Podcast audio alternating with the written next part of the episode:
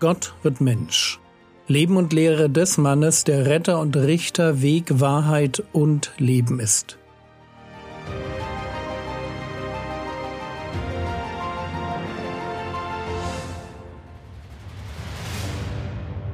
Episode 285 Das Gleichnis vom Unkraut des Ackers Teil 1 Seit der letzten Episode beschäftigen wir uns mit einem besonderen Thema, mit dem Reich Gottes.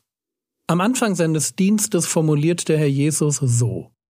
Markus Kapitel 1, Vers 15 Und Jesus sprach, Die Zeit ist erfüllt, und das Reich Gottes ist nahe gekommen. Tut Buße und glaubt an das Evangelium. Mit Jesus ist das Reich Gottes nahe gekommen. Und in den vor uns liegenden Gleichnissen lernen wir Prinzipien kennen, die dieses Reich betreffen.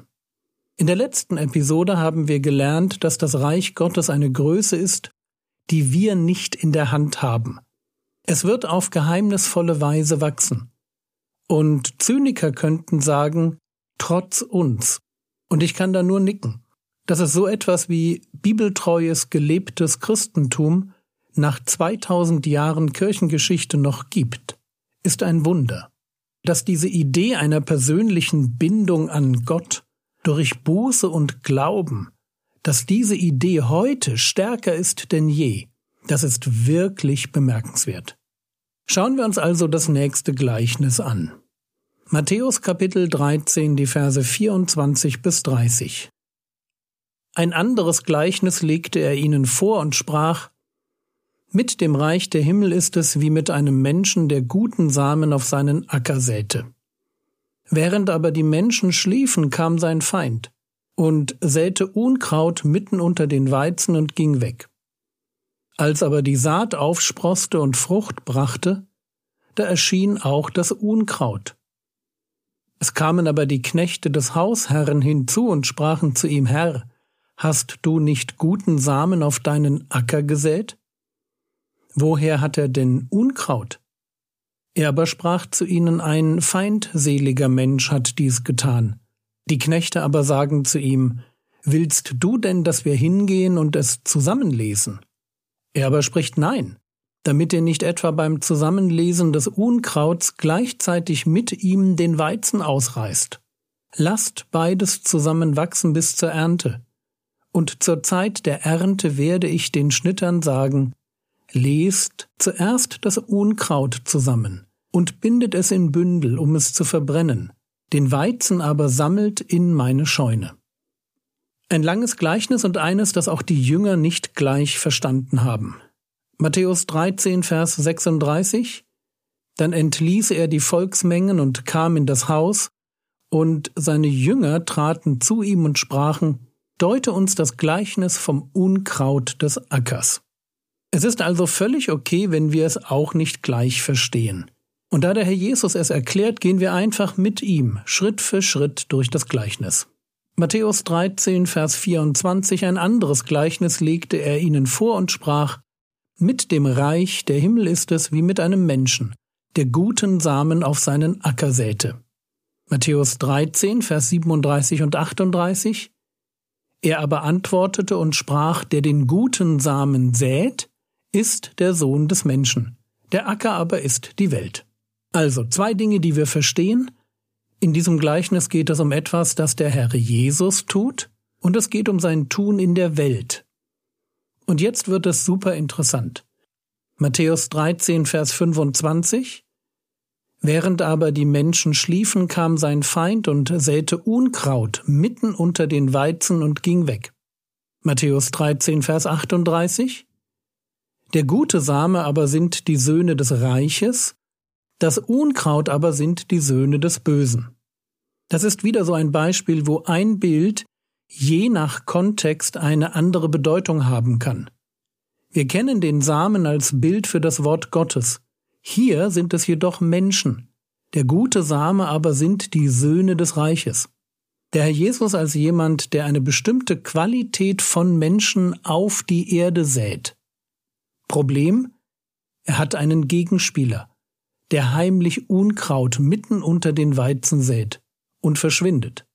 Und dieses Unkraut steht auch für Menschen. Das Unkraut aber sind die Söhne des Bösen.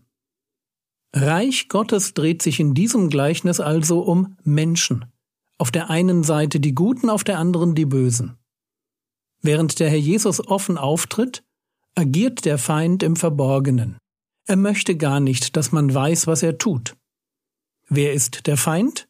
Matthäus 13, Vers 39, der Feind aber, der es gesät hat, ist der Teufel. So, jetzt verstehen wir so viel. Diese Welt ist ein Acker, auf dem zwei Sorten von Menschen gedeihen. Die Söhne des Reiches und die Söhne des Bösen. Die einen haben ihren Ursprung in Jesus, die anderen im Teufel. So nun ist es interessant, dass Jesus den Mittelblock des Gleichnisses nicht auslegt. Matthäus 13, die Verse 26 bis 29.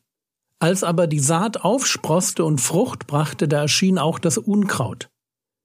Es kamen aber die Knechte des Hausherrn hinzu und sprachen zu ihm, Herr, hast du nicht guten Samen auf deinen Acker gesät? Woher hat er denn Unkraut? Er aber sprach zu ihnen, ein feindseliger Mensch hat dies getan. Die Knechte aber sagen zu ihm, Willst du denn, dass wir hingehen und es zusammenlesen? Er aber spricht Nein, damit ihr nicht etwa beim Zusammenlesen des Unkrauts gleichzeitig mit ihm den Weizen ausreißt. Jesus erklärt diesen Teil nicht, aber uns ist trotzdem jetzt klar, was er bedeutet. Es geht hier um die Frage, warum auf dieser Welt böse Menschen Böses tun dürfen. Gott könnte doch immer und überall sofort richtend eingreifen. Warum tut er das nicht?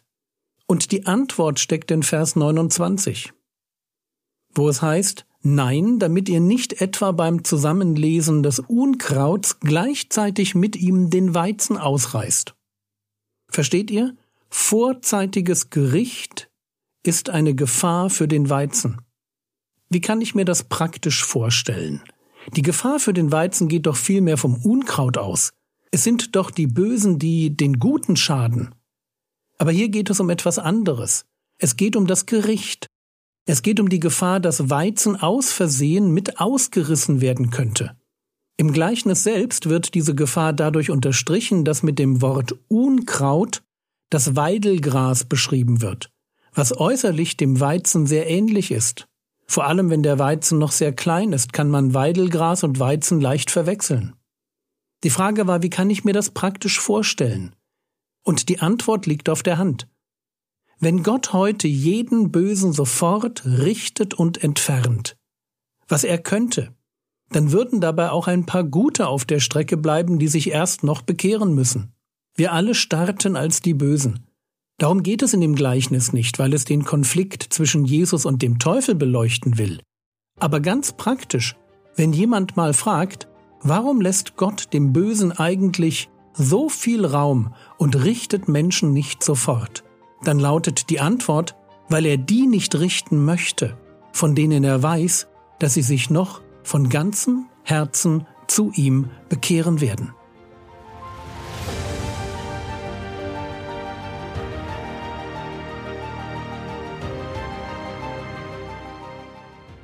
Was könntest du jetzt tun? Du könntest dich darüber freuen, wie wichtig Gott die Guten sind, dass er um ihretwillen wartet und die Bösen erträgt. Das war's für heute. Heute Abend starten die Spandauer Bibeltage. Auf meinem YouTube-Kanal probiere ich eine Live-Übertragung. Der Herr segne dich, erfahre seine Gnade und lebe in seinem Frieden. Amen.